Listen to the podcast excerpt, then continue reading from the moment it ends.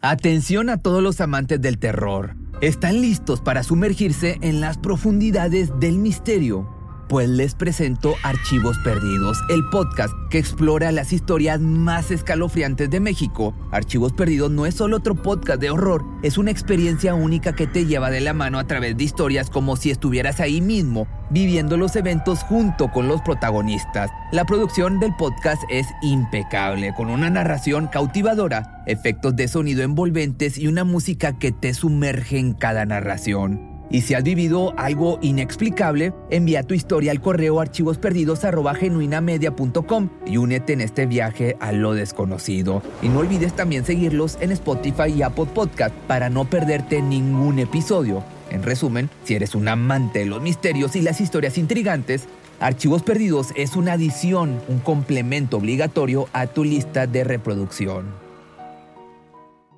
¿Te preocupas por tu familia? Entonces, ¿por qué darles solo huevos ordinarios cuando pueden disfrutar de lo mejor? Eggland's Best, los únicos huevos con ese delicioso sabor fresco de granja, además de la mejor nutrición, como 6 veces más vitamina D, 10 veces más vitamina E y 25% menos de grasa saturada que los huevos regulares, además de muchos otros nutrientes importantes. Así que, dales los mejores huevos. Eggland's Best, mejor sabor, mejor nutrición, mejores huevos. Pocos casos generan una sensación tan amarga como el que vamos a tratar hoy. Padres con adicciones, sin responsabilidad para cuidar de pequeños, situaciones que se salen de control y un trágico final para una pequeña que no llegaba a los cuatro añitos. El caso de Bella Bon ganó reconocimiento a nivel internacional, ya que no se podía identificar a la niña de ninguna forma. Nadie sabía quién era y nadie, nadie había tampoco denunciado su desaparición, así que pasó a ser conocida como Baby Doe con el término que se apoda a las personas cuya identidad se desconoce. Una imagen de Baby Doe recorrió territorio norteamericano y del mundo en forma de anuncios, folletos, puerta a puerta, boca a boca. Todos querían ayudar a identificarla, pero pocos esperaban que fuese alguien cercano. Una vecina. Bueno, esto te lo cuento más adelante. En la tarde del 25 de junio del año 2015, una bolsa de basura llegó a las orillas del río Deer Island en Boston, Massachusetts. Una mujer que se encontraba paseando a su perro por la zona descubrió la bolsa y se acercó sin esperar en absoluto lo que encontraría en ella. Dentro de la misma se encontraba el cuerpo sin vida de una niña que no tendría más de 5 años vestida con un par de pantalones blancos con lunares. Dentro de la bolsa también se encontraba una manta con estampado de cebra. Veo dos piernas que se desdoblan. Simplemente salieron, así. Miré hacia otro lugar, pensando que no era real. El cuerpo presentaba signos de descomposición que hacían difícil reconocer el rostro e incluso identificarla con sus huellas dactilares. Sabemos que, por cualquier motivo, todavía no se han acercado. Pero seguramente saben que es lo correcto. Examinen su conciencia y miren en sus corazones. Hagan lo correcto. Para comenzar con la investigación, la policía utilizó perros localizadores para saber si había otras víctimas o posibles restos, aunque sin éxito. Sin saber de quién se trataba el crimen y sin información extra, se contactaron con el Centro Nacional para Niños Desaparecidos y Explotados para que pudieran reconstruir la cara de la víctima y poder presentar un boceto, con la esperanza de que la gente pudiera ayudar a reconocerla. El boceto, sin embargo, era un estimativo de la apariencia de la niña mientras se encontraba con vida. El objetivo de esto era generar que, mediante las redes sociales y la solidaridad de las personas, la imagen llegara a muchas personas y alguien pudiera ayudar a identificarla. De esta forma, podrían localizar además a las personas responsables de desechar el cuerpo. El Centro Nacional para Niños Desaparecidos y Explotados hizo una reconstrucción forense y esa foto fue puesta en todos lados. Redes sociales, medios tradicionales. Había carteles en todos lados, en Boston y en todos lados. También había carteles en la calle donde podías ver la cara de la niña. Se estima que alrededor de 56 millones de personas vieron la imagen y conocieron más información del caso. La mitad de esta cantidad fue solamente durante la primera semana de investigación, pero el reconocimiento del cuerpo tardaría mucho más en llegar, precisamente tres meses. Algunas cosas que finalmente sí se pudieron confirmar. La niña tenía entre 3 y 5 añitos y parecía ser blanca con posible ascendencia hispana. Su cabello era largo, marrón y ondulado. Medía menos de un metro y pesaba alrededor de 15 kilos. Su cuerpo no tenía marcas de nacimiento ni cicatrices, pero sí tenía sus dos orejas perforadas. No presentaba señales de maltrato, malnutrición o abuso.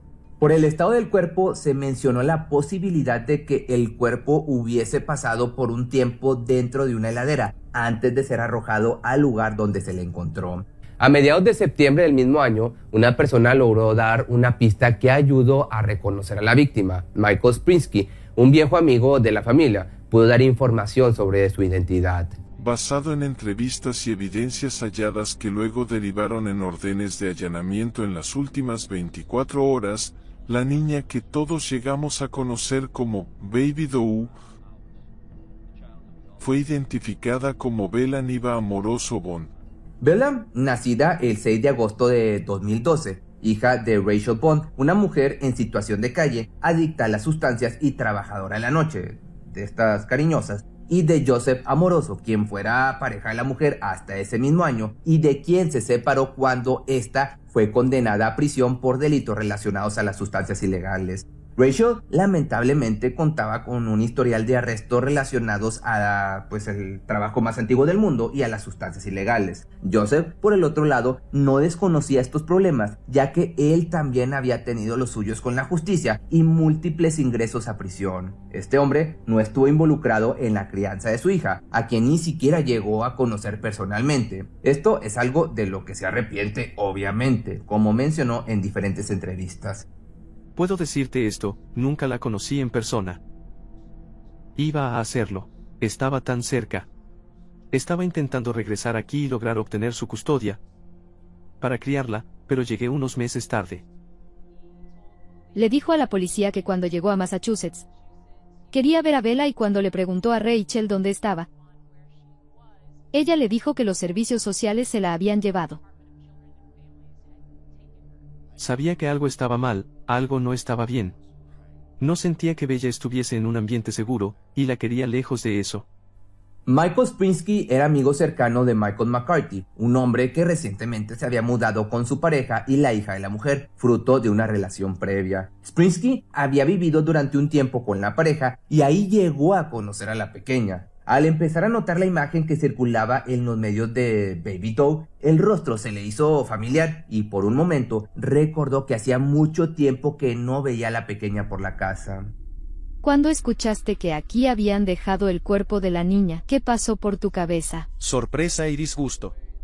La forma en la que esto se hizo es inimaginable y ellos se merecen todo lo malo que se les viene encima. La pareja le dijo a las autoridades estatales que les habían sacado la tenencia de la niña por los problemas de adicción que tenían. Una vecina recordó ver que estaban tirando juguetes, y le preguntó a Rachel sobre eso. Pero definitivamente sorprendió a todo el barrio. Días después, conversando con Rachel, esta le mencionó que había dejado de consumir sustancias. El hombre, muy alegre por esta decisión, le compartió sus esperanzas de que, si seguían haciendo buena letra, volverían a tener la custodia de la niña. Pero la reacción opuesta no fue la que esperaba. Rachel, al escuchar esto, rompió en llanto y solamente pudo decirle que nunca volvería a ver a su hija. En ese momento, la mujer confesó que su pareja le había arrebatado la vida a la niña y que ella había ayudado a deshacerse del cuerpo. Con este conocimiento, Sprinsky decidió enfrentar al presunto asesino, quien simplemente desmintió todo y llamó a su propia pareja una prostituta drogadicta. El hombre, luego de hablar con su hermana y explicarle sus sospechas, decidió acercarse a la policía y decirles todo lo que sabía al respecto. Esta información fue la que ayudó a que se pidiera una orden de allanamiento para la casa de los principales sospechosos. Al fin se podía hacer pequeños avances sobre este caso. Finalmente, la niña tenía una identidad, una historia y una familia que lamentablemente también eran los culpables de que estuviera sin vida.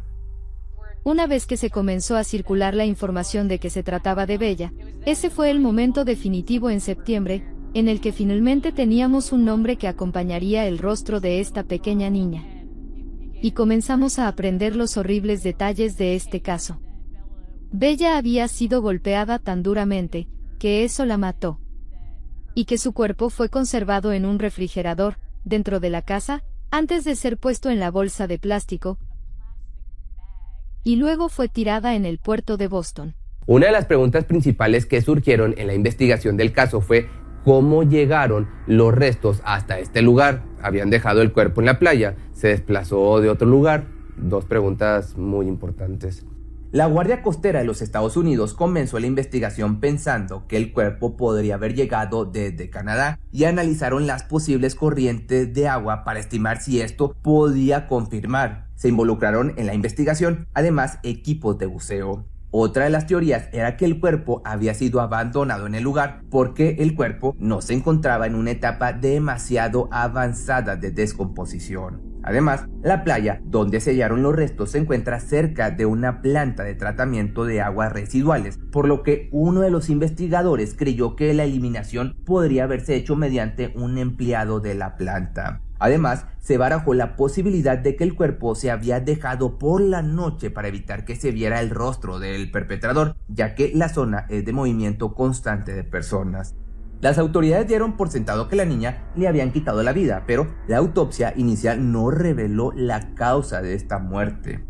En el cuerpo no se encontraron signos de lesiones obvias, ni se encontraron toxinas, drogas o alcohol en su organismo. Después de que se identificara el cuerpo, la investigación continuaba en búsqueda de algún detalle que justificara el fallecimiento.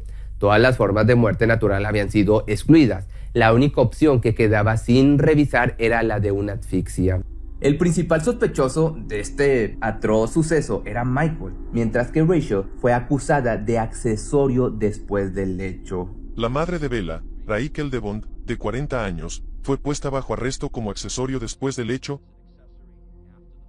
de un asesinato. Basados en los hechos y la evidencia recolectada hasta el momento, que son consistentes con los hallazgos de los médicos examinantes, estamos en condiciones de considerar que McCarthy causó la muerte de Bella que lo hizo intencionalmente.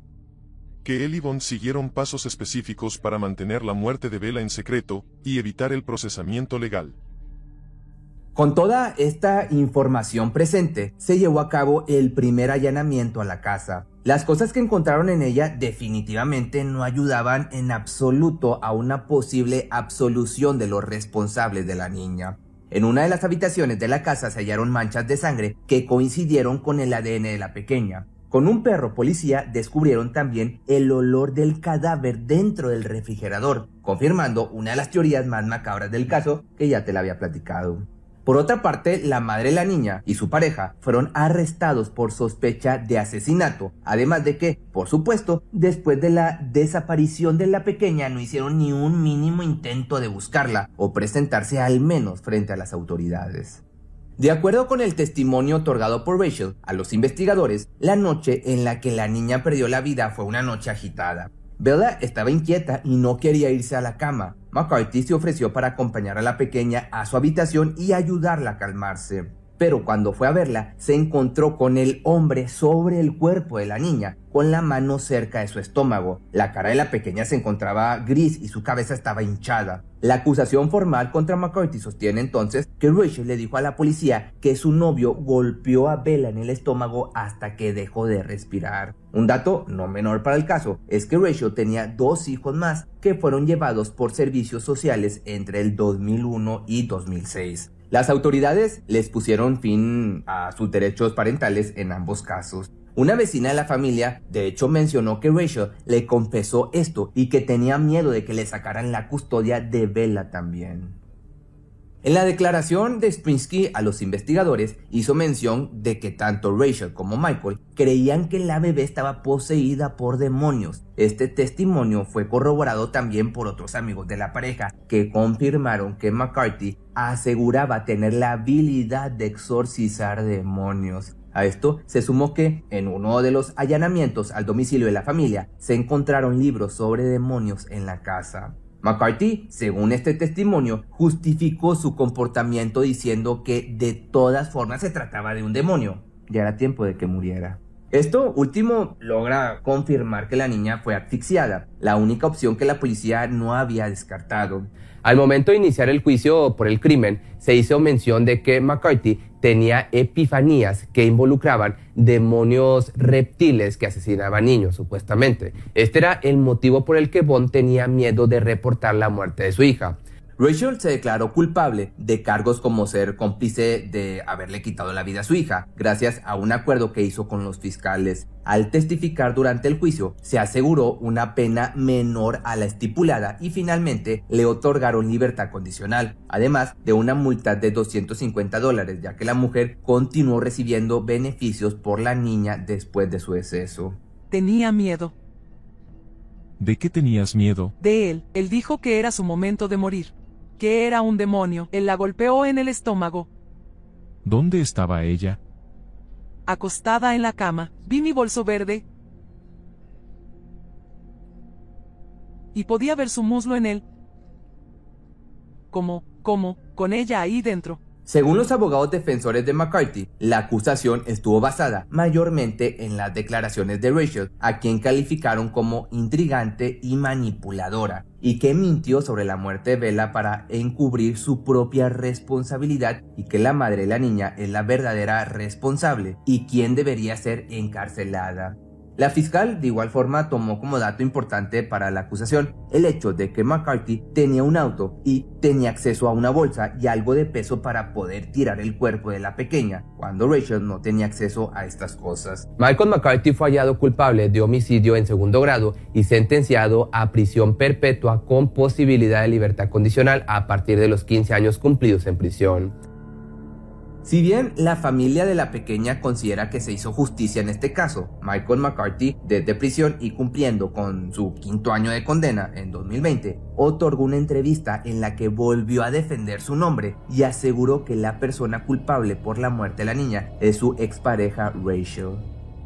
¿Tú mataste a Bella? Nunca, nunca, nunca le toqué un cabello de su cabeza, ¿sabes? Ella era una niña hermosa, feliz y saludable. Ellos estaban diciendo, ¿sabes? Que yo creía que Bella estaba poseída por demonios. ¿Creías que Bella era un demonio? Por supuesto que no, era una niña hermosa. Junto a esta entrevista resurgió un momento de la declaración de uno de los médicos forenses, quien mencionó algo que no se alineaba con la declaración de Rachel.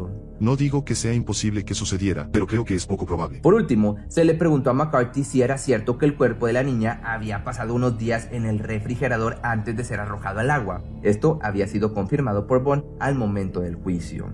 ¿Tuviste algo que ver con eso? Mi abogado cree que no sería una buena idea hablar de temas específicos como ese. La policía local rastreó todo el refrigerador y confirmaron que nunca hubo un cuerpo en el refrigerador. Y luego rastrearon mi auto y dijeron que tampoco hubo un cuerpo en el vehículo. Con esto se refieren a la forma en la que el cuerpo llegó al agua. Aunque no obtuvieron una respuesta firme sobre ese tema, Michael mencionó que la muerte de la niña pudo haber sido accidental al consumir alguno de los medicamentos que tomaba su madre. Las pastillas eran rosa, ¿sabes? En color y Bella tenía un líquido rosado en su estómago. Bella no recibió justicia. Primero, porque ellos ni siquiera llegaron a determinar lo que le sucedió, y yo definitivamente no la maté. Entonces, ella no recibió justicia. Raquel Bond claramente no recibió justicia, porque ella cometió un perjurio, y todavía está caminando libremente, y yo estoy en prisión por un crimen que no cometí. El 5 de junio del año 2021, Michael McCarthy perdió la apelación de su caso. La fiscalía no creyó que Rachel fuera la causante de que la niña ya no esté en este mundo. Por esto, deberá cumplir otros siete años de prisión antes de solicitar su libertad condicional.